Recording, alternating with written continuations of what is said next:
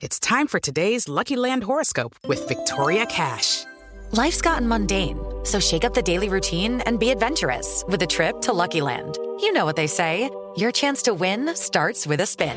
So go to LuckyLandSlots.com to play over 100 social casino-style games for free for your chance to redeem some serious prizes. Get lucky today at LuckyLandSlots.com. Available to players in the U.S., excluding Washington and Michigan. No purchase necessary. VGW Group. Void or prohibited by law. 18 plus. Terms and conditions apply. 3 em 1. Jovem Pan.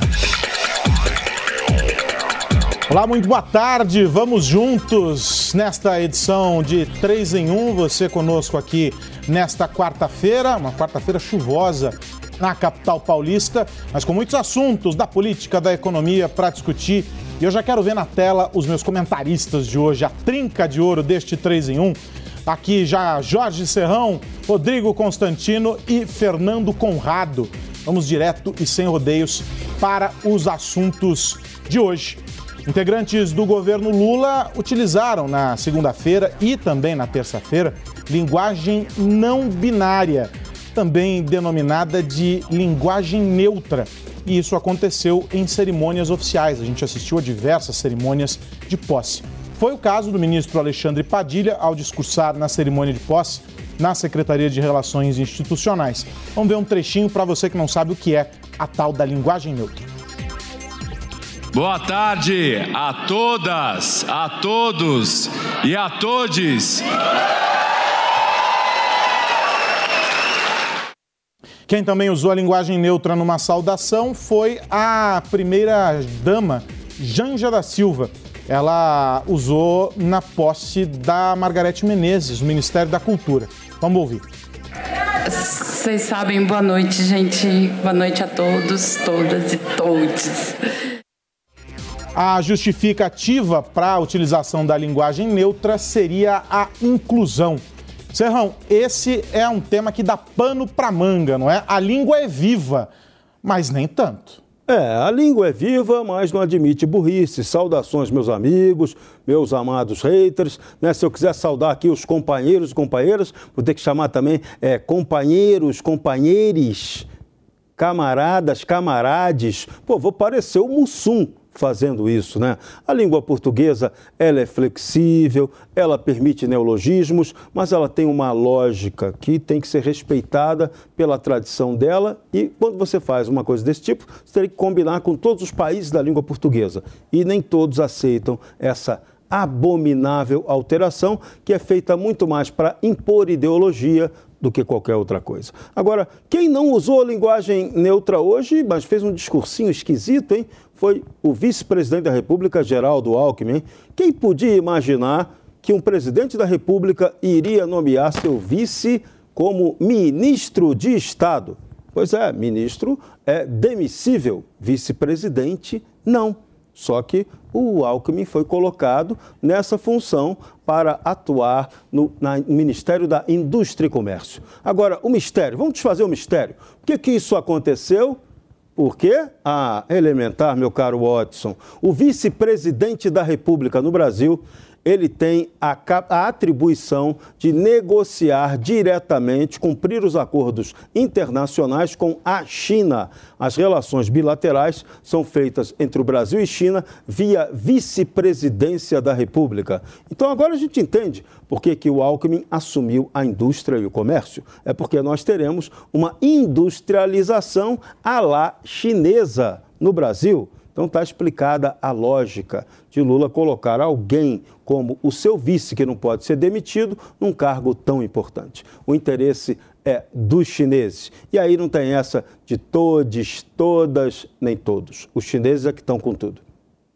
Ô Constantino, a gente sabe que essa é por muitos considerada uma pauta de costume, mas a gente tem a certeza, porque já viu episódios assim, isso vai esbarrar lá na frente em impacto severo na educação. Esse todes e, e por aí vai da linguagem neutra vai chegar na sala de aula, né? Boa tarde, Aros. Boa, Boa tarde. tarde. a todos. Olha, essa história de todes é tão ridícula, é tão patética, que eu só consigo pensar numa real estratégia de quem faz isso, né? É separar o joio do trigo e ver quem é, é, é, é subserviente, capacho, vassalo o suficiente a ponto de se prestar a esse papelão, se humilhar em praça pública. Era parecido com a questão da presidenta durante o governo Dilma. Quem falava presidenta né, não era só que estava agredindo a língua portuguesa, estava sinalizando que era um cachorrinho adestrado do PT. Então é disso que se trata, essa palhaçada de todes, né? Que ninguém sério leva a sério esse troço ridículo. Mas não é inócuo, porque tem um, um, um intuito por trás disso que é ir subvertendo a linguagem, os conceitos básicos, a ciência, a biologia, homem, menina, mulher, essas coisas. E agora eu quero dizer o seguinte, é, Aros, sobre isso. Isso é o menos preocupante hoje, né? A Argentina, por exemplo, também tem muita gente lá nos ministérios que fala todes e a inflação é mais de 100% ao ano, a miséria cresce e a liberdade se esvai pelo ralo. Hoje, no Brasil, de hoje, que já é uma ditadura, nós temos jornalistas, jornalistas, com contas bloqueadas nas redes sociais, contas bancárias congeladas, passaporte é, cancelado, jornalistas no Brasil hoje, pelo crime terrível de discordar do processo eleitoral, do STF e por aí vai. Então, esse é o ambiente já vigente no Brasil de hoje. E a turma está achando graça na mídia, inclusive, né, a velha imprensa toda, porque esse é um governo mais inclusivo, com diversidade, porque tem lá uma figura indígena, sendo que é o indígena mesmo que estava protestando estava ali até com boato outro dia de, de ter morrido né, na prisão, ninguém sabe ao certo, o país já vive uma ditadura, né? Não tem transparência alguma. É, mas bota lá uma figura indígena, uma mulher negra, um gay, um trans e diz com todos que esse é um governo que se preocupa com todos. É, ele pode se preocupar com todos, ele só não se preocupa mesmo é com todos nós, pessoas decentes. É comendo pelas beiradas, né? Como o Rodrigo está dizendo, não é, Conrado? É de pouquinho em pouquinho. Aqui é de mordida em mordidão, né, meus amigos? Esse todos e todos, concordo com todos eles, é uma bullshitagem do caramba. Né? E o ponto principal é quando eu utilizo o todos, eu mostro, olha como eu sou inclusivo. Você que não usa, você não é inclusivo. Só que a gente está falando aqui de uma prática chamada novilíngua, né? A nossa regra gramatical no Brasil, nosso, nossos acordos internacionais são lei. E aí me surpreende a gente ter o poder oficial utilizando uma deformação da nossa própria lei da nossa própria regra, da nossa própria tradição. Me lembro exatamente, como eu já falei para vocês lá no Ano Novo, o que, que, eu disse? Não era 1993, né? não, não, era, não era feliz 2023, era feliz 1984. A gente está vivendo aqui uma nova língua. Quem domina a língua, domina o discurso e domina a narrativa, meus amigos. Que foi que eu falei para vocês aqui no primeiro de janeiro no dia primeiro que nós começamos o nosso trabalho, que daqui a pouco seria construído um Ministério da Defesa da Constituição, mas não deu outra. Foi constituída agora, dois dias atrás, a Procuradoria Nacional da Defesa da Democracia. Vocês entendem que agora o poder público vai analisar, perseguir constantemente quem se manifestar ou agir contra a democracia? E o que, que é isso? Nós não vamos mais poder questionar as políticas públicas, como a utilização do TODES, por exemplo. Nós não vamos mais poder dizer que a gente, oh, nós não gostamos de, dessas coisas que estão acontecendo. As perseguições que se dão as, a todos aqueles que se manifestam ou nos aeroportos ou nas ruas. Vocês viram o que aconteceu com o Barroso lá nos Estados Unidos, vocês viram o que aconteceu com o Lula no enterro do Pelé aqui no Brasil, né? Utilizando mais uma vez o caixão com um defunto ali para fazer campanha, como ele fez com a própria esposa o povo dizendo ladrão, ladrão, ladrão. Agora, quem se manifestar contra isso deve ser perseguido. Então, um grande medo que eu tenho aqui, meus amigos, é que agora, quem não aceitar falar todes e questionar também seja perseguido. As pessoas normalmente olham para os Estados Unidos, ó, oh, enxerga lá o que foi que aconteceu com o Trump, o que foi que aconteceu com o Bolsonaro. Tá todo mundo errado. Não é que estão errado. Lá acontece também. Você tem que olhar para a Alemanha. É lá que as coisas estão acontecendo. É lá que a gente teve esse ato de controle das redes sociais, em colocar multas às plataformas, fazendo com que as plataformas contratassem empresas checadoras da verdade, né? Essas empresas normalmente vinculadas à esquerda. Lá na Alemanha foi Amadeu Antônio controlada pela Carrani, que é uma estase, uma ex-estase, literalmente. Aqui, quem são as agências checadoras da verdade que cancelam as contas de todo mundo, como o Rodrigo muito bem falou? Nós temos que abrir bem os nossos olhos, meus amigos, porque esse Ministério da Defesa Constitucional já tem na Alemanha, e é por isso que eu falei para vocês que iria acontecer aqui. Só que não deu nem seis meses, como eu previa que daqui a 180 dias iria acontecer, até 180 dias, já aconteceu agora. E nós seremos perseguidos por darmos nossas ideias. Olha, olha a situação que o Rodrigo acabou de nos colocar. Jornalistas com contas fechadas, sem passaporte, olha o horror que a gente está vivendo apenas por nos manifestarem. A gente, o, que a gente tenta trazer aqui é questionar e mostrar um outro lado da verdade. Porque o que, que é desinformação? É aquilo que o governo não quer que tu saiba? É uma visão de mundo que o governo não quer que tu tenha? Porque ideologia, meus amigos, tecnicamente, é tu pegar a verdade, suprimir aquela parte, tapar, né, aquela parte que não te interessa e ficar só com aquela que tem um viés de confirmação do teu pensamento. Esse é o mundo que a gente vive. E a minha preocupação é quem daqui a pouquinho não tiver abanando o rabinho, como falou o Rodrigo aqui, falando todos e todes, vai acabar na cadeia, vai acabar sem suas redes sociais, num ostracismo público e pior, sem suas contas bancárias e sem seu direito de ir e vir sendo cerceado com a tomada dos passaportes pelo nosso poder judiciário, por quem deveria defender as nossas liberdades individuais e principalmente a nossa Constituição, Aros. Porque, Rodrigo, ainda sobre esse assunto, no fim, uh, e vocês fazem esse alerta, é muito importante, quando a gente olha isoladamente, parecem apenas fatos aleatórios. Mas é importante a gente perceber que, no fim, a gente está falando sobre a tentativa, ou já a concretização, e aí eu quero ouvir você sobre isso, de manipulação ou de, de transmutação do que a cultura de um povo, né? Exatamente, porque olha só, Vamos tentar falar de forma mais abstrata aqui, filosófica, né? Deixa só Língua. te interromper, Rodrigo, um segundo, porque vocês vão querer comentar esse assunto, eu tenho certeza. Põe na tela, por favor, já para a gente ver as imagens. Marina Silva fazendo discurso, ela está tomando posse como ministra do Meio Ambiente. Vamos ouvir um trecho. Ambiental e climática, isto é, em favor da vida, da proteção das florestas, da biodiversidade, do desenvolvimento com sustentabilidade econômica, social e cultural. Entre as medidas tomadas está o acréscimo ao nome do ministério que agora se chama Ministério do Meio Ambiente e da Mudança do Clima, permanecendo a mesma sigla, MMA. Esse aumento nominal tem uma razão que não é retórica. A emergência climática se impõe.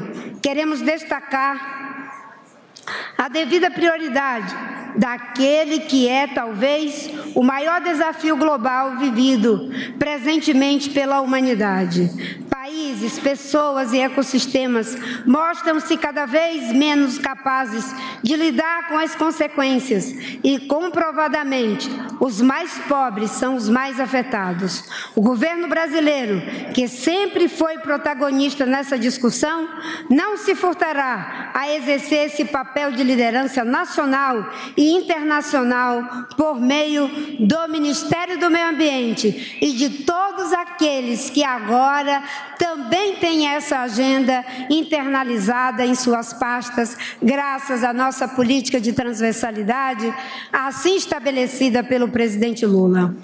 Essa diretriz passa por recuperar, fortalecer e criar arcabouço institucional em prol de uma governança climática robusta e articulada, de forma a tratar o tema com a necessária transversalidade, com a participação de todas as instâncias governamentais na esfera federal, estadual e municipal, bem como de representantes de toda a sociedade, brasileira, do setor produtivo, acadêmico, científico, da sociedade civil, das nossas populações tradicional. O Brasil tem um enorme desafio para honrar os compromissos assumidos no Acordo de Paris. Trata-se da área em que houve retrocesso, principalmente devido ao aumento da emissão decorrente do desmatamento, que se acirrou nos últimos quatro anos. Para lidar com esse desafio, é essencial que toda a governança sobre mudança do clima possa evoluir. De Deixa... imediato, de imediato, Deixa foi eu recriado. interromper, a gente volta para o discurso da ministra rapidinho, mas só esse trecho já dá pano para manga aqui para análise dos nossos comentaristas. Eu quero só enfatizar o nome do ministério.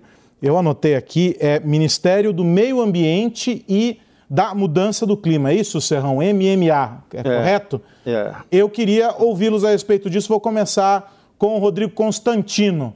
Ela enfatizou o acordo uh, uh, o, por causa das emissões de, de, gases, falou do desmatamento, do reforço do compromisso e etc. E aí, Constantino, tudo vai mudar?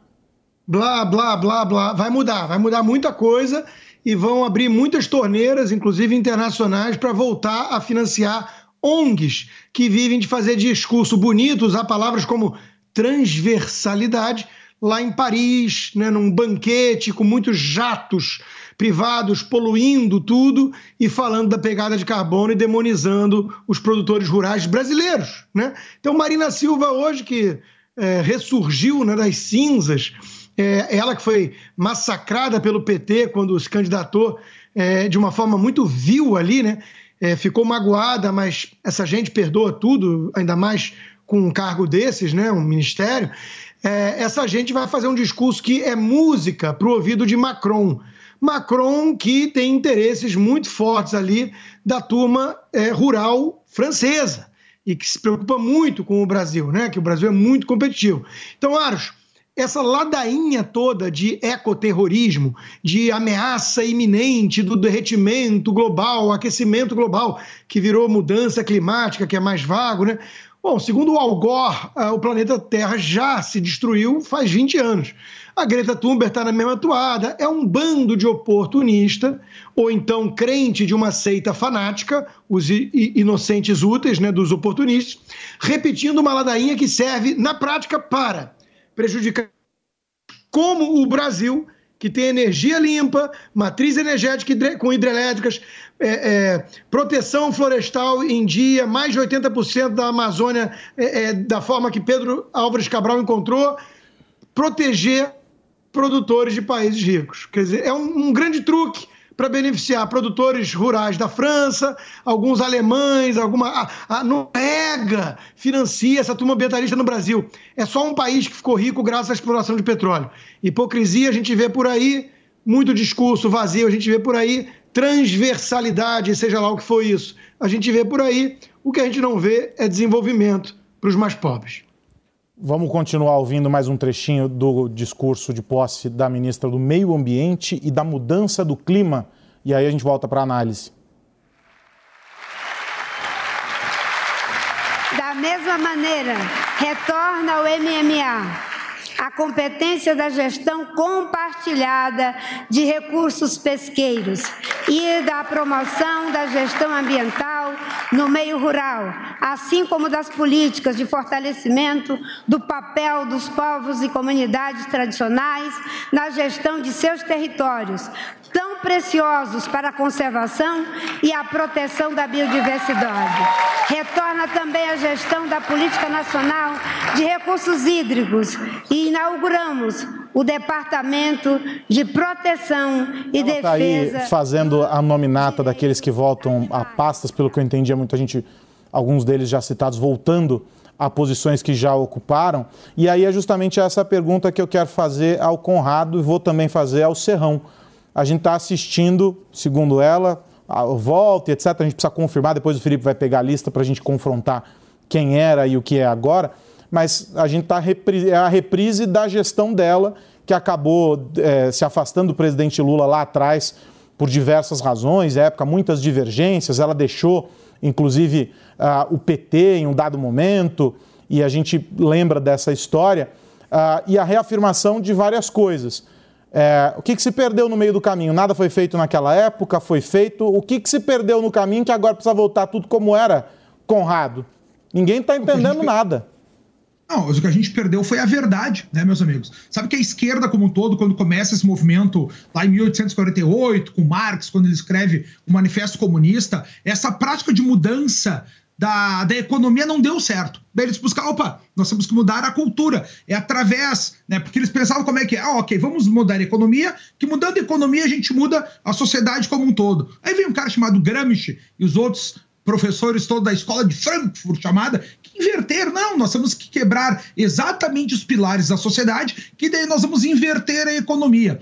O que foi que eles fizeram desde lá, meus amigos? Eles começaram a perceber que quanto mais o homem se desenvolvia, mais áreas do planeta eles tomavam. Então eles tinham que parar com que o homem evoluísse dentro do capitalismo. Aí começaram com essas com essa ladainha do verde, proteger o verde. Porque vocês percebem o seguinte: para nós protegermos o verde que nós temos no mundo, é só a gente melhorar a tecnologia das áreas que nós já encostamos no planeta. E eles não permitem que seja melhorada essa tecnologia nas áreas que já foram tocadas. Agora eu quero que tu perceba alguns dados que eu vou te dar, tu vai ficar impressionado. Imagina que o mundo todo a gente tivesse num show de rock and roll, todo mundo bem apertadinho igual um show de rock and roll. Nós colocaríamos toda a população do mundo, toda a população do planeta, em meia cidade de São Paulo. Imagina que a cidade de São Paulo fosse um lugar plano, nós colocaremos toda a população do planeta em metade da cidade de São Paulo, um pouquinho a mais. Né? São Paulo tem 1 milhão 521 mil metros quadrados, a gente consegue colocar até 9, 10 pessoas por metro quadrado. A gente botaria 7 bilhões de pessoas bem apertadinho na cidade de São Paulo. O Brasil, meus amigos, a gente tem mais de 40% do nosso território nacional de todo o país intocado intocado. O planeta Terra, tirando os mares, só a parte terrestre, o ser humano só encostou em 13%. Então não caiam nessa ladainha. Eu sei que as pessoas têm esse feel good politics, né? Querem se sentir bem culpado quando morre uma tartaruguinha com canudinho no nariz lá, coitadinha da tartaruguinha, e aí ficam entrando nessa ladainha sem fim que a gente tem que ficar aqui engolindo. Eu vou dar um exemplo, Arius, e já finalizo. Eu estou nesse momento na minha casa de veraneio. Eu estou na beira do mar. Meus pais compraram esse terreno aqui há 40 anos atrás. Sabe por quê? Porque um professor de geografia morava aqui e naquela época o mar iria invadir esse terreno. Hoje eu tenho uma bela vista para o mar, graças a esse professor de geografia. Agradeço a ele e a toda a sua descendência. Ô Serrão, essa discussão, é, inclusive, envolve definições de políticas importantes uh, que movem também a economia. Por exemplo, mudança de matriz energética, isso tem impacto uh, sobre vários setores e é uma discussão que ela é técnica, ela é prática, ela tem que ser desapaixonada. É isso que dá para esperar uh, dessa gestão, no caso do ambiente? Infelizmente, não. O que a gente vê é o retorno do discurso ambientalista 171. A Marina Silva ela conseguiu não só tirar a Simone Tebet da jogada, recuperar para ela o Ministério do Meio Ambiente que Lula não queria dar, não sei qual foi o motivo disso, e ainda conseguiu incorporar a autoridade ambiental, ela é a autoridade climática. O próprio ministério dela agora incorpora essa linguagem. Então, isso aí é toda uma transversalidade, né? Que é 171, é a corrupção da linguagem. O discurso ambiental, ele é óbvio, ele é muito importante. Quem vai ser contra ou vai ser a favor de destruir o meio ambiente? Não tem lógica em destruir o meio ambiente. Né? Mas esse discurso ambiental, o problema é que ele é utilizado para conter as potencialidades do Brasil. Então, onde você poderia ter tranquilamente uma hidrelétrica para gerar energia que gera que é, é, o pressuposto para a industrialização, o discurso é, ambiental vai lá e sabota. Então, isso é conter a nossa potencialidade. Então, o discurso ambiental no Brasil, desde a Rio 92, ele tem sido utilizado para isso. Eu me lembro que na Rio 92 eu conheci um rapaz chamado Albert Koch. Era Albert, ainda não era Al, não, era Albert. Se apresentava, dava o cartãozinho, paguei até cafezinho para ele no Fórum Global do Aterro do Flamengo. E batemos um longo papo. E o papo dele que era um senador norte-americano, era exatamente esse que a gente ouve hoje. Depois, esse cara, para quem eu paguei cafezinho, virou vice-presidente dos Estados Unidos da América, o famoso Al Gore, que fez aí todo o discurso globalista do meio ambiente, que vocês estão de saco cheio de ouvir. Então, o Brasil não deveria estar compactuando com esse esquema, com esse papinho do meio ambiente que contém as nossas potencialidades de desenvolvimento. A finalidade é essa. O papo é para isso. Não é para o Brasil se desenvolver, praticar o meio ambiente corretamente. Até porque o nosso agronegócio, que hoje é o que tem de mais avançado aqui no Brasil, é o maior defensor do meio ambiente. E justamente a propaganda de esquerda esculacha o agronegócio. O presidente Lula, o candidato Lula na campanha, chamou até esse setor de fascista. Pois é, são esses fascistas que eles estão querendo derrubar para implantar o socialismo ambiental no Brasil. Você citou o agro e ela citou há pouco, a Marina Silva citou há pouco no discurso dela, a reforma agrária. Disse que é altamente necessário, fez uma defesa enfática disso, dizendo que se quando o país não precisar mais disso, aí não tem uma necessidade de uma pasta para cuidar deste tema no governo. Conrado pediu a palavra. Diga, Conrado.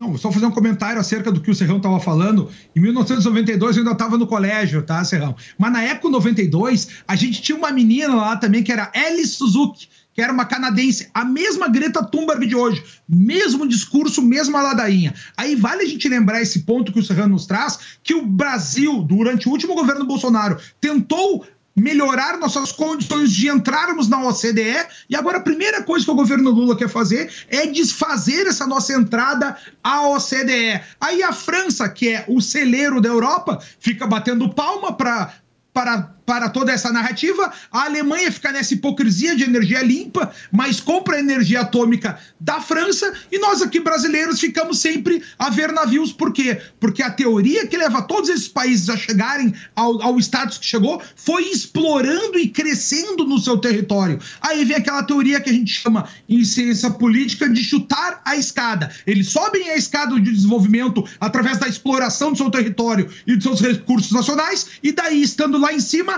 querem chutar a escada de todos os outros para que ninguém consiga chegar no mesmo nível de desenvolvimento utilizando as mesmas práticas, Aros. Vamos falar de economia novamente. Segundo projeção do BTG Pactual, o dólar pode bater o patamar de R$ 6,00 e a Selic fechará 2020 2023 em 12,75% sob a gestão Lula. O cenário reflete a falta de previsibilidade e as falas do petista e de sua equipe contra a austeridade fiscal, além das escolhas para a equipe econômica.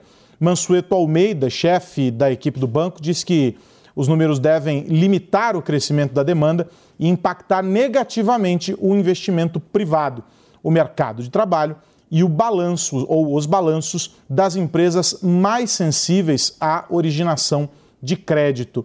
E aí, sobre essas sinalizações todas, é, a gente pode continuar no pacote sobre economia, uh, falando sobre a Petrobras. Vou juntar os dois assuntos, pode ser, uh, Felipe? Após quatro sessões consecutivas de quedas na Bolsa de Valores, as ações da Petrobras reagiram positivamente nesta quarta-feira. Isso porque o senador Jean Paul Prates, indicado para a presidência da estatal, disse que não deve haver mudanças na política de preços a afirmação foi divulgada pela Bloomberg e teve um impacto imediato no preço negociado do papel da petroleira, que estava próximo à estabilidade, passou a subir mais de 3,5%. Juntando estes dois elementos, Constantino, eu começo contigo, a gente entende por que, que o Lula convocou uma reunião com todos os ministros para unificar o discurso. É muita gente falando, muita gente dizendo sobre vários assuntos sem um discurso único que aponte para uma mesma direção. Mesmo para um governo que diz não dar muito crédito para o mercado, pra, até para eles isso pega mal, né?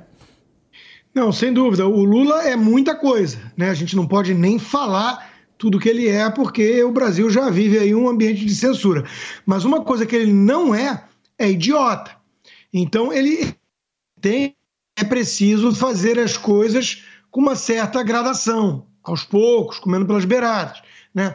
Alguns ali estão com muita sede ao pote para escancarar qual é o verdadeiro projeto. Né? E aí assusta, assusta o mercado. Daqui a pouco a imprensa está mudando de lado, né? daqui a pouco tem um, uns canais aí de televisão, uns jornais que viram oposição, né? e o Lula não tem interesse nisso. Ele precisa antes aparelhar o que falta é, de poder, de forças, né? Para poder é, é, instaurar de vez a ditadura que ele almeja, que é aquela nos moldes venezuelano, cubano, que ele sempre, aliás, idolatrou e, e defendeu. Então, já desautorizaram também o ministro da Previdência, Carlos Lupe, né, que andou falando aí que tem que fazer a contra-reforma e tudo, assustou muita gente, até a comunista lá daquela é, emissora de televisão, aquela que é comunista a vida inteira, ela falou: não, isso aí é assustador. Então o Lula está chamando alguns ali na chincha para falar assim: não seja tão idiota. Né? Nós vamos fazer tudo isso. E daqui a pouco não vai ter mais voz contrária, porque nós vamos calar todos eles, vamos pegar os passaportes, congelar as contas. Então, o que nós temos que fazer é ganhar um pouco de tempo, suas antas. Esse é o recado que o Lula está dando para os seus ministros, Aros, mas que o intuito é esse, é, e me espanta uma vez mais se a turminha do mercado cair na ladainha de que essa turma aí vai ser prudente, responsável e respeitar o mercado. Sei. Deixa eu te ouvir, Conrado. Bom, meus amigos, tem coisa por trás, ainda pior nisso tudo, né? Uh, você sabe que a lei da estatal não poderia entrar nenhum dirigente político, esse Jean Paul Prats, ele era um dirigente político do PT lá no Rio Grande do Norte, se eu não me engano, e foi mudada essa lei para colocá-lo na presidência da Petrobras. Só que olha só o que foi que foi descoberto. Né? Ele tem quatro empresas ligadas ao mesmo setor. Isso é proibido pela lei de estatais também. Ele tem a Carcará Petróleo, que é de exploração de petróleo e aparece como atividade principal da empresa lá na Receita, tem a Singleton Participações Imobiliárias, que é a sócia da Carcara Petróleo, tem a Espetro, consultoria especializada na área de petróleo e gás natural, e a Bioconsultants, consultoria especializada em recursos naturais e meio ambiente. Por conta desse primeiro escândalo já no governo petista, com quatro dias aí que eles tomaram o poder, já tem um primeiro escândalo em relação a isso. A Petrobras acaba de nomear o João Ritterhausen como sendo presidente interino. E esse João Ritterhausen é um funcionário da Petrobras. É a partir dessa realidade que a Petrobras para de despencar e vale a pena a gente lembrar que desde que o governo PT já, já chegou ao poder, a Bolsa de Valores já perdeu mais de meio trilhão de reais, meus amigos. Olha as perdas que a gente tem no mercado, que é o dinheiro dos brasileiros, é o dinheiro das previdências privadas, é o dinheiro daqueles do, dos cidadãos que querem investir em empresas para ter o seu futuro garantido, ou querem ter uma fonte de renda extra, né, ou até mesmo a sua própria fonte de renda principal. É assim que o Brasil se transformou. Então nós temos aí quatro dias de governos e já temos aí um primeiro, para mim, um escândalo abusivo, que é modificar uma lei para colocar um cupincha, e aí o cupincha não pode assumir, porque o Pincha já tem quatro empresas que têm objetivos, talvez, escusos na principal, que é a Petrobras. A Petrobras nem começou e já está sendo abusada novamente, Aros. Agora eu quero saber quem é que vai investigar tudo isso e quem é que vai trazer para a discussão dentro da mídia. Acho que será difícil encontrar esse momento aí de esclarecimento, Aros. São 5h32 aqui na PAN. Jovem Pan.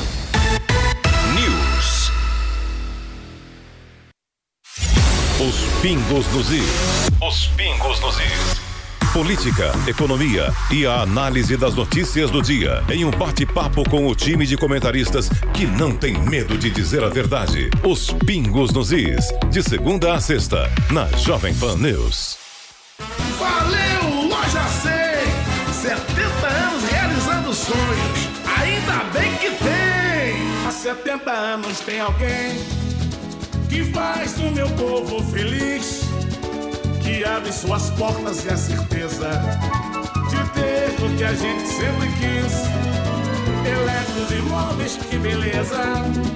Eu quero, eu posso, eu vou. A bike do vovô foi o seu gino que vendeu, dividindo no carnê que ele mesmo ofereceu. E multiplicando a esperança, a grande mudança aconteceu.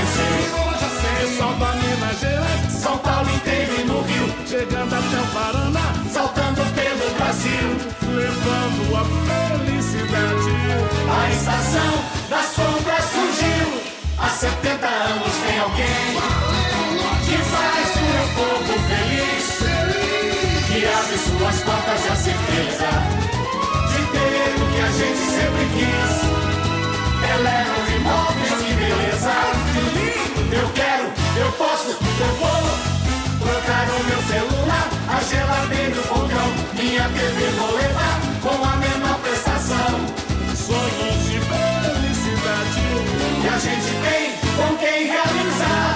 Há 70 anos tem alguém.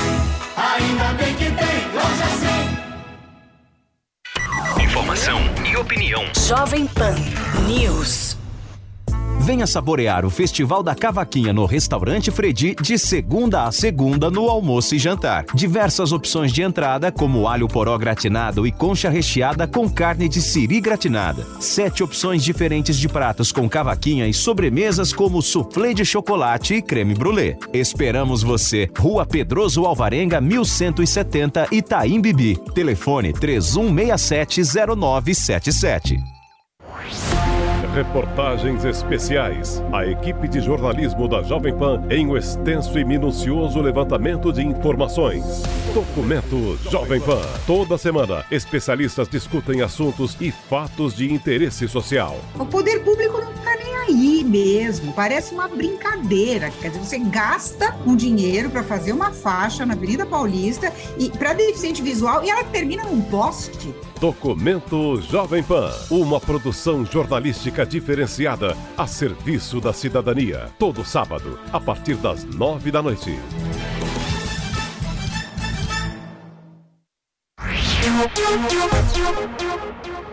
Constantino, eles estão agindo calculadamente e com certeza seguindo tudo que o chefe mandou eles seguirem. Faz o balão de ensaio e a partir do balão de ensaio vão ver como pega, como é que os otários, como é que os manés vão acreditar na jogada dos malandros. A parada é essa. Vamos conversar com o Vitor Brown, ele que já está a postos no estúdio de Os Pingos nos Is para trazer para a gente a análise e os principais assuntos do dia. Deixa eu ver se eu já tenho o Vitor Brown aqui conosco. Olha ele aí, já vejo ele na tela. Boa tarde, Brown. Conta pra gente quais os destaques de Os Pingos nos Is hoje. Boa tarde, Aros, para todo mundo ligado aí no 3 em 1. Daqui a pouquinho, aqui em Os Pingos nos Is, a gente fala sobre o Ministério de Lula, que agora é oficialmente o maior da América do Sul. Tem também a posse de Geraldo Alckmin no Ministério do Desenvolvimento, Indústria, Comércio e Serviços e as juras de fidelidade eterna a Lula. Vamos falar também das novas ameaças à liberdade promovidas nas últimas 24 horas. Isso e muito mais, hoje com os comentários do Coronel Gerson Gomes, do Paulo Figueiredo, do Fernão Lara Mesquita e de José Maria Trindade. E daqui a pouquinho também, na parte final do programa, como toda quarta-feira, a nossa atração de meio de semana aqui no Pingos, a presença de Alexandre Garcia. A partir de 5h40, daqui a pouquinho, dentro de 3 minutinhos, a gente já abre a nossa transmissão no YouTube, no canal de Os Pingos nos Is, para aqueles minutos de conteúdo exclusivo para quem nos acompanha por lá, no YouTube, a partir das 6 da tarde, logo depois do 3 em 1, na TV e no rádio também. Até já, Aros! Até já, Brown. Todo mundo ligado às 18 horas para acompanhar Os Pingos nos Is aqui na Jovem Pan. Vamos seguir aqui com este 3 em 1, porque o indicado para assumir a Secretaria de Comunicação da Presidência, a SECOM, o deputado federal Paulo Pimenta, disse que a missão no órgão será contra a fake news e a desinformação. Só que essa frase, essa declaração do uh, Paulo Pimenta acabou gerando um debate sobre as funções da pasta. Mais do que as funções da pasta, Conrado, um debate sobre o que é a desinformação e o que são as ditas fake news. Porque isso tudo entra em um limbo da mais absoluta subjetividade e que não envolve necessariamente só a SECOM ou o que se queira. Nós estamos há algum tempo, e aí vamos pegar o exemplo das eleições, não desta eleição, as últimas três eleições, em que há uma discussão, um colegiado reunido para discutir como lidar com a desinformação e com as notícias falsas uh, em redes sociais. Não se chegou a uma resposta eu desconfio que porque notícia falsa seja algo tão antigo quanto a própria existência da humanidade. Qual que é a tua aposta sobre isso, Conrado?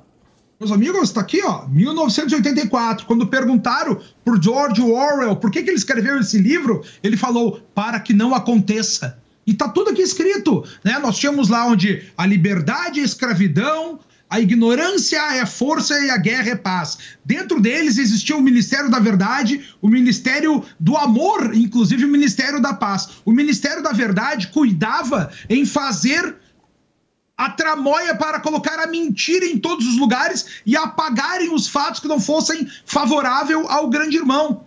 O Ministério do Amor era aquele ministério que praticava a tortura, que é essa que nós vivemos hoje, onde ninguém sabe o que, pode não falar, vive no eterno medo de perseguição, de fechamento de contas, né? A gente já está vivendo esse mistério. Então, o que, o que está ocorrendo agora dentro do novo governo já é ter criado uma fusão do Ministério da Verdade com o Ministério do Amor, que é a questão de tortura psicológica e também com eh, disseminação da mentira. E quem ousar questionar os fatos trazidos por esse mesmo ministério, por, por esse mesmo ente público, será punido. E será punido de maneira penal. Não é só perder as redes sociais, vai parar na cadeia daqui a pouco, meus amigos. Não é brincadeira o que a gente está falando. Vocês estão vendo acontecer. Agora tem que bater palma pro PT. A primeira coisa que fizeram no poder é pegar, fazer da SECOM, a Secretaria de Comunicação, uma, uma, uma, um escritório de propaganda, porque é isso que vai se tornar a SECOM. Né? Já, já colocaram o responsável pelo audiovisual, segundo traz as informações aqui de, dos portais de informação, será o fotógrafo do Lula. Sabe qual é o orçamento dele? 4 bilhões. 4 bilhões para o audiovisual vai ficar sobre cuidados do fotógrafo do Lula. E aí o agrobusiness está lá com um milhão e meio de investimento. Vocês estão vendo o que está acontecendo diante de nós? Será perseguição acima de perseguição. Por isso que nós temos que abrir bem os olhos. O preço da liberdade é eterna vigilância. E enxerguem o que que faz o cérebro do mal. Muitas pessoas torcem para o Bolsonaro, ai, ai, ai, como foi legal. Era o coração do bem. Ele não agiu muito, né? Visões de mundo aqui, óbvio Uh, ele não agiu de maneira muito profissional nesses cuidados de comunicação, cuida e por, por mais ter feito um ótimo trabalho, né? Mas não agiu com essa força que o PT, o cérebro do mal, age. PT nem entrou no poder, já tinha acertado os arreglos com todo o establishment e já começou com força total. Perseguição total, criação do, do, da Procuradoria de Defesa da Democracia. A SECOM já vai trabalhar agora para dizer o que, que é uma atitude antidemocrática, vai dizer qual é a sua verdade e quem se manifestar, quem se manifestar contra acabará sendo perseguido seguido até o final de seus dias. Exatamente como acontece aqui no 1984, que eu aconselho uma leitura de verão para quem é afeito às letras, meu amigo Aros. Depois de uma reunião com Lula nesta segunda-feira, o presidente da Argentina, Alberto Fernandes, revelou que o petista fará uma visita ao seu país entre os dias 23 e 24 de janeiro, dois dias, portanto. Segundo o líder argentino, o encontro com o presidente do Brasil terá como pauta principal o avanço com ações concretas e a institucionalização da relação entre os países. Já era algo esperado, né, Constantino? Esse périplo do Lula por diversos países começou pelos nossos vizinhos. Sim, o, Lula eh, defendeu né, a eleição do Fernandes, da Kirchner, e recebeu em troca o Fernandes, já como presidente da Argentina, fazendo o L para apoiar o Lula. E agora eles estão juntos, né, unidos nesse projeto que visa muita coisa menos os interesses dos povos argentino e brasileiro. Tanto é que a inflação na Argentina é mais de 100%, a miséria é galopante e as liberdades se esvaem. A Cristina Kirchner é condenada em primeira instância por corrupção, mas está ocorrendo um esforço lá também de aparelhar mais a Suprema Corte. É, então, o que, que eu acho que pode sair de uma conversa entre Lula e Fernandes? Cada um trocar figurinha do que, que o outro fazer para chegar mais perto do ideal que ambos têm, que é a Venezuela, que é, está junta no Foro de São Paulo. Então, por exemplo, em relação à Suprema Corte, eu acho que o Lula pode dar uma ou outra lição para o Fernandes em relação a como destruir a economia, gerar inflação mais alta e poder usar isso para controlar a população mais com um cabresto mais apertado, o Fernandes, sem dúvida, pode dar umas aulas para o Lula, apesar do que o Lula também não, não faltam conselheiros próximos, a própria Dilma, o Mercadante, essa equipe toda que está aí, é muito bem talhada para essa missão né, de destruir a economia. Então, é, é de novo, é isso. E, e, no caso ali, o, o Fernandes vai cobrar também uma fatura muito específica, que é o Brasil financiar, né? projetos ali, já tem um no radar, né?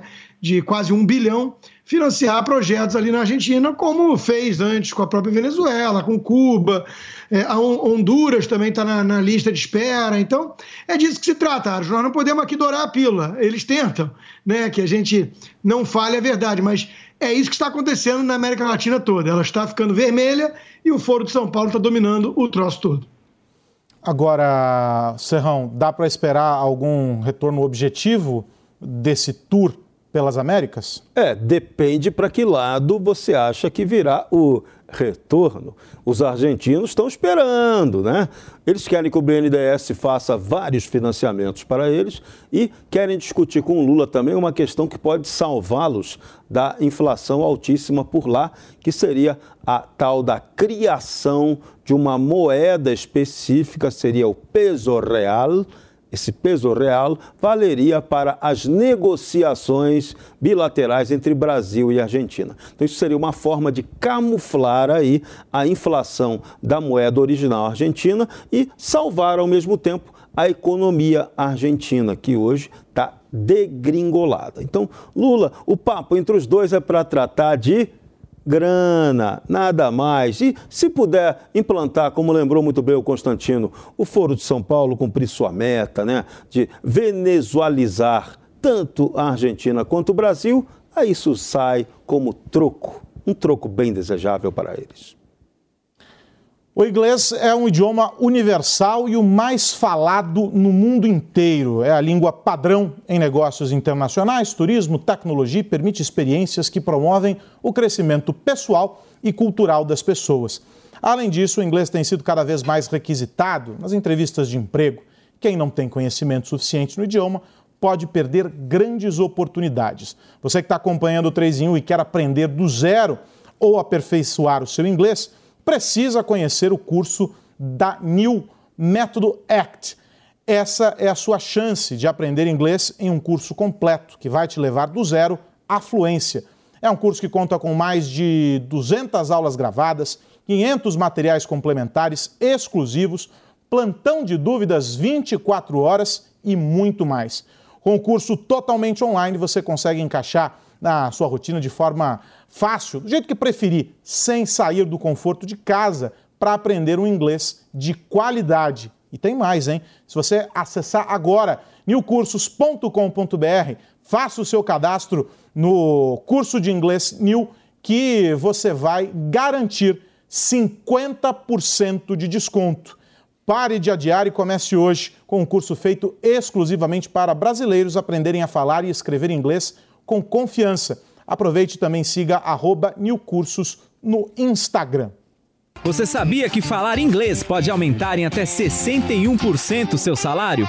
É isso mesmo. E a boa notícia é que você pode fazer parte desse time de sucesso. Para alcançar a fluência, você precisa conhecer o curso de inglês New, que vai transformar a sua vida. Ele foi desenvolvido pelo professor Júnior Silveira, exclusivamente para brasileiros aprenderem a falar e escrever inglês com confiança. E o melhor, tudo no conforto da sua casa. São mais de 200 aulas gravadas e aulas semanais ao vivo para tirar todas as suas dúvidas. Além dos bônus, como lives, materiais complementares e muito mais. Inglês da vida real é na New Nil. Acesse nilcursos.com.br e se inscreva.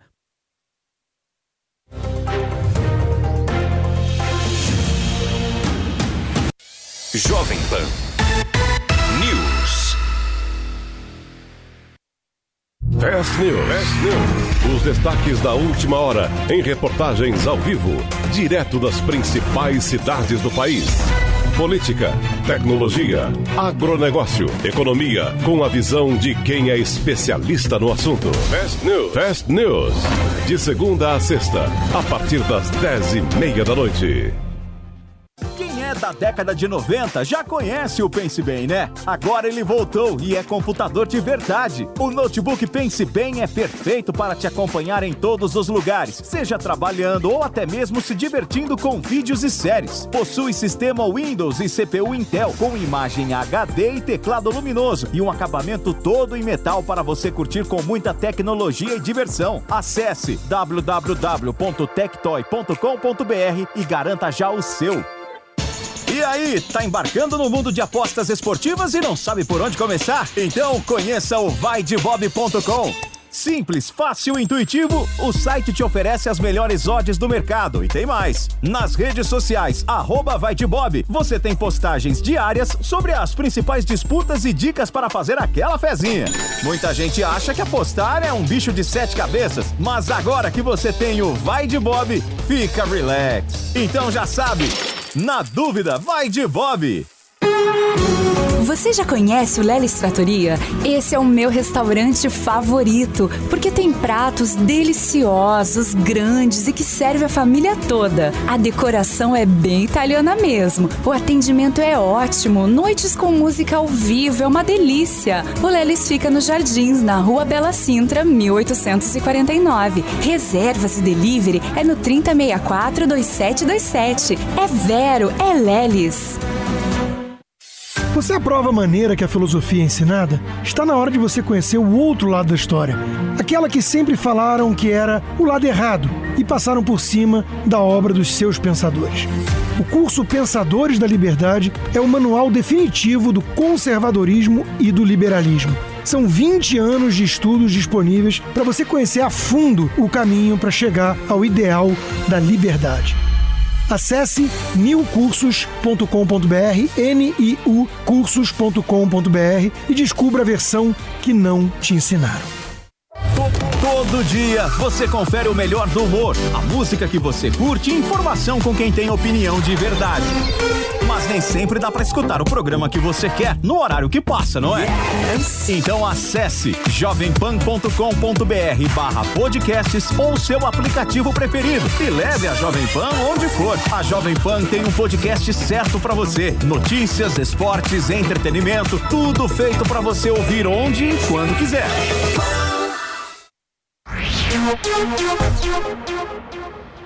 Enviada ao Congresso.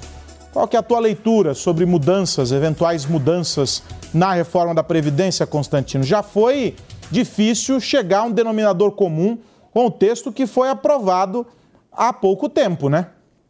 Carlos, a reforma previdenciária do governo Bolsonaro foi muito importante para o Brasil. Depois veio a pandemia, não tivesse isso, o Brasil quebrava. Economizou quase um trilhão de reais em uma década para os cofres públicos, para o Estado. Essa mentalidade do Lupe e do PT e do Lula e companhia, ela vai à contramão. Ela nega a realidade. Isso, aliás, acho que é ser negacionista. Eles dizem que não há rombo na Previdência.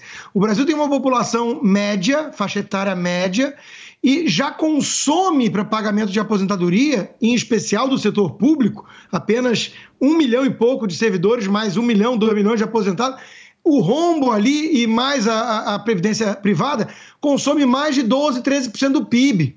Isso em países mais idosos, como Japão, até Estados Unidos e Europa, é metade quase. Então o Brasil é um país jovem que gasta já o dobro dos países ricos com aposentadoria. E tudo isso numa bola de neve crescente. E essa turma que não existe déficit. Então, de brincadeira. Deixa eu ouvir também sobre a Previdência, Conrado a Previdência, o Brasil vive. O Brasil perdeu o seu boom. Né? A gente tinha um bônus demográfico, que é quando tinha muitos jovens no Brasil que conseguiam pagar as gerações que se aposentavam anteriormente, os mais velhos. Agora a gente tem já uma, um estreitamento dessa antiga pirâmide e nós já não temos mais jovem recolhendo valores para a Previdência, já é deficitária. Isso é óbvio. Então a gente está vendo aí o governo petista chega e já quer desfazer tudo que já foi construído. Querem desfazer a reforma da Previdência, como já querem desfazer também a reforma trabalhista. Inclusive lá o novo ministro do, do Trabalho, Luiz Marinho, ele quer acabar com aquele saca aniversário que tinha do FGTS, que era para o trabalhador poder sacar parte, não todo, mas parte desse dinheiro a cada aniversário que fosse computado. Agora não vai mais ter isso. Né? E aí eu quero que vocês enxerguem o seguinte, ó, na nossa PEC da transição, meus amigos, fora tudo aquilo que te falaram, aquelas monstruosidades de dinheiro, tinha mais 24 bilhões de reais do PIS-PASEP de trabalhadores que não foram retirar. Vocês entendem que o governo petista já pegou 24 bilhões dos trabalhadores que não foram buscar, agora querem fazer a mesma coisa com o FGTS. Será que as pessoas vão enxergar? Será que é só nós que enxergamos isso? Será que ninguém enxerga o que está diante dos seus olhos? Como eu falo sempre para vocês aqui, só os profetas enxergam o óbvio. Daqui a alguns anos alguém vai dizer: ó, oh, pegaram o dinheiro do nosso FGTS. E aí não adianta mais. Inês está morta aqui na casa da mãe Janja Aros. E a Previdência, Serrão? É, o PT sempre foi um partido imprevidente. É craque nisso, especialista em destruição e não em construção. O que seria necessário agora, isso aí sim, seria uma atitude responsável, é você rediscutir qual poderia ser o modelo previdenciário no Brasil que tem que incorporar de qualquer maneira a previdência privada. Mas o PT é contra isso. O PT acha que tudo é o Estado que tem que bancar, aumentando cada vez mais o sistema de arrecadação de impostos sobre as empresas. Será que os parceiros chineses que vão implantar aí a política industrial do Lula concordam com isso? Com certeza não, né? Mas o PT não quer saber. Eles não tem o conceito correto sobre o que fazer na área da Previdência. E ontem veio essa declaração atabalhoada do Carlos Lupe, falando em fazer uma contra-reforma. Não é contra-reforma, que o Brasil precisa de uma nova reforma da Previdência que tem que ser pensada para urgentemente acontecer, porque a população está envelhecendo. E você tem que saber de onde você tira dinheiro sem sacrificar a sociedade para custear aposentadorias e pensões. O PT é ruim de matemática, gosta de fazer matemática com a grana pública, porque o dinheiro não é deles. Então é fácil brincar assim. Agora, agir com responsabilidade sobre a utilização do recurso público, o PT ainda tem muito a aprender. A gente espera que um dia aprenda e que a oposição no Congresso Nacional, que está chegando a hora, agora para eles, ensine alguma coisa. É a esperança. Diga, Conrado. Um comentáriozinho curto aqui. Isso aí a gente está falando da previdência pública. Agora, em termos de previdência privada, a maioria dos fundos investe o quê? Na Bolsa de Valores, que tem aí mais de meio trilhão em quebra desde o início do Lula no poder, meus amigos. Então, está deficitário tanto na parte pública como também na parte privada, Aros. Ah, e um detalhe que tem que acrescentar, né? Lembrar, é importante lembrar, para não esquecer. O PT arrombou vários fundos de pensão de empregados de empresas estatais em suas desastrosas gestões. Então, esse pessoal de estatal está pagando por isso aí, pelo rombo que o PT criou, mas mesmo assim fizeram o L, né? Parabéns para quem fez o L. A gente tem mais três minutinhos de programa e aí eu vou fazer a mesma pergunta para os três. Vou começar com o Constantino na resposta, porque todas essas movimentações, Rodrigo, que é, já começam a acontecer e sinalizações que o governo dá de mudanças, como, por exemplo, a contra-reforma, o termo que, que queiram usar, vão depender do Congresso, um novo Congresso. A gente já sabe que as articulações estão sendo feitas, mas houve mudanças. Isso passa no Congresso, Constantino? Bom, eu espero que não, mas existe muita gente ali à venda, fisiológico, e se o Congresso realmente se mostrar um obstáculo, como alguns têm essa esperança né, de ser o grande freio, eu acho que o Poder Executivo, junto com uma juristocracia, consegue muita coisa nesse país atropelando o Congresso. E para você, Conrado? É, o que eu vejo o nosso terror é que o nosso Congresso não vai né, afrontar muito esse governo petista. A gente pode ver no, o, o, o Congresso anterior conseguiu. Imagina o Senado votou e nos dois turnos na mesma noite. Né, na, nessa PEC da transição, e aí quando a gente fala em, em reforma e contra-reforma, eu me lembro lá da Catedral de Évora, Catedral dos Ossos, Capela dos Ossos, que está escrito lá na sua chamada, nós ossos, ele é toda feita de ossos, né? Tá escrito assim, ó, nós ossos que aqui estamos, pelos vossos esperamos. E é isso que a gente consegue ver. O, o Serrão foi muito feliz em dizer que o PT é imprevidente no momento que ele não consegue prever o futuro e não se preocupa com o futuro das pessoas. Querem liquidar tudo no hoje, no agora. E isso aí é um extremo amadorismo com a população que está tão necessitada de um auxílio e uma proteção para os momentos futuros, Aros. E para você, Serrão, para a gente fechar? Bom, eu vou gastar aqui o meu crédito de 13 reais de confiança nesse Congresso. Não, 13 reais não, 13 centavos de confiança nesse Congresso Nacional. É preciso que a oposição defina uma pauta concreta, séria, para enfrentar tudo isso aí que a carreta furacão está nos impondo. É muito grave. Se esse Congresso não agir com responsabilidade, o Brasil pode mergulhar numa ditadura formal e isso aqui acabar numa guerra civil. Não é isso que ninguém quer. E assim a gente fecha o 3 em 1 desta quarta-feira, agradecendo ao Serrão, ao Constantino, ao Conrado, o trio que estará de volta amanhã aqui comigo às 5 horas da tarde, neste 3 em 1 que você acompanha aqui pela Jovem Pan. Você continua, claro, muito bem informado aqui na Pan. Vem aí os Pingos dos Is. Um grande abraço, até amanhã. Tchau, tchau. A opinião dos nossos comentaristas não reflete necessariamente a opinião do Grupo Jovem Pan de Comunicação. Realização Jovem Pan News. With lucky landslots, you can get lucky just about anywhere. Dearly beloved, we are gathered here today to. Has anyone seen the bride and groom? Sorry, sorry, we're here. We were getting lucky in the limo and we lost track of time. No, Lucky Land Casino, with cash prizes that add up quicker than a guest registry. In that case, I pronounce you lucky. Play for free at LuckyLandSlots.com. Daily bonuses are waiting. No purchase necessary. Void where prohibited by law. 18 plus. Terms and conditions apply. See website for details.